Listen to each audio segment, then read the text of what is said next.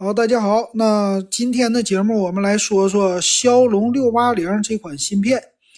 啊，之前的话也有听友哈就说这个骁龙四八零和骁龙六八零到底哪个好啊？做了一下对比啊，咱们今天简单说一说这个骁龙六八零呢，它很有意思，它是和骁龙的四八零 Plus 同时推出的。这个是在二零二一年的十月二十六号，高通发布的一个新闻。啊，推出了一个全新的芯片。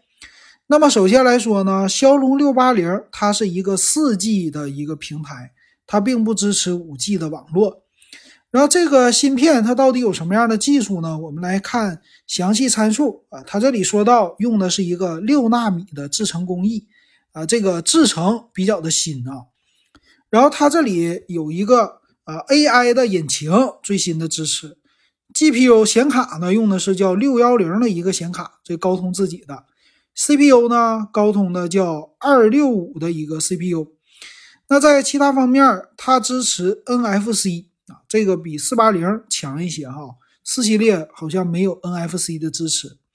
再有呢，这个 CPU 这个二六五的 CPU 啊，它的最大频率是二点四 G 的。GPU 方面呢，六幺零。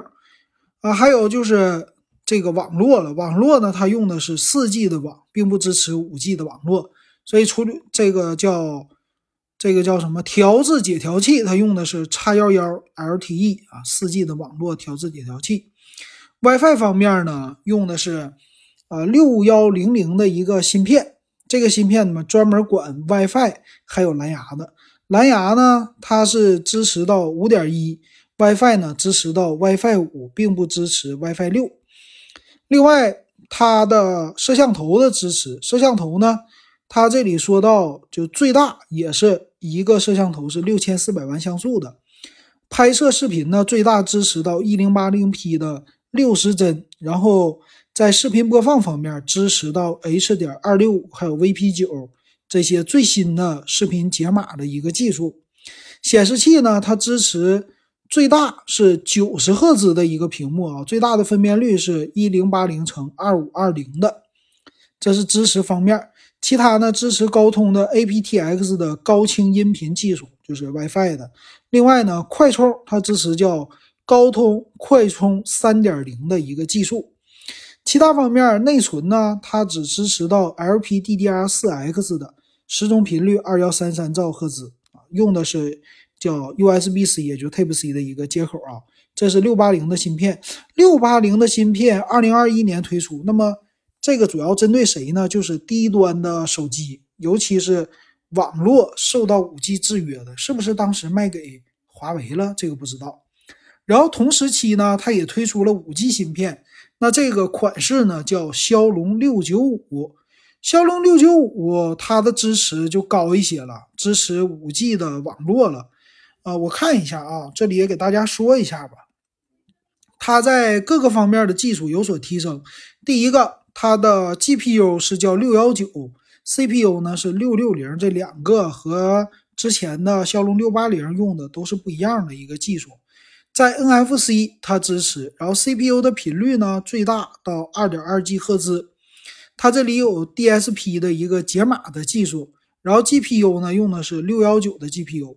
在网络方面，它是五 G 网络的一个支持，然后并且呢，WiFi 它是支持 WiFi 五，还有啊，在蓝牙它支持蓝牙五点二啊，这个是比六八零稍微是更高一些的。摄像头呢，同样也提高了，支持到最大一亿像素的摄像头，H 点二六五的呃解码。还有呢，有人说到这个拍摄视频。拍摄视频这里边，我注意到啊，它这个是，呃，没有提到四 K，提到的是还是呃一零八零 P 的，可能是没有找到吧。显示器呢，最高支持到一百二十赫兹的显示器啊，显示屏啊，一零八零乘二五二零的，这是最大的哈。快充它用的是叫。高通快充四点零加的一个技术，四点零 Plus 了。其他方面呢，还有一些叫安全方面的一个技术，人像解锁呀这些。然后内存呢用的还是 LPDDR4X 的一个技术，这就是骁龙六八零和骁龙六九五这两个呢，你就看成一个是四 G 的芯片，然后属于入门级的啊，就给四 G 手机去使用的，主打一个便宜，技术的比较成熟。另外一个呢才是啊实实在在推出的叫骁龙六九五的一个芯片，这是这两个的一个区别哈。然后下一期呢，我们给大家做一个对比。你应该听完这两期，应该知道是怎么回事了啊！那，下一期咱们仔细说一说。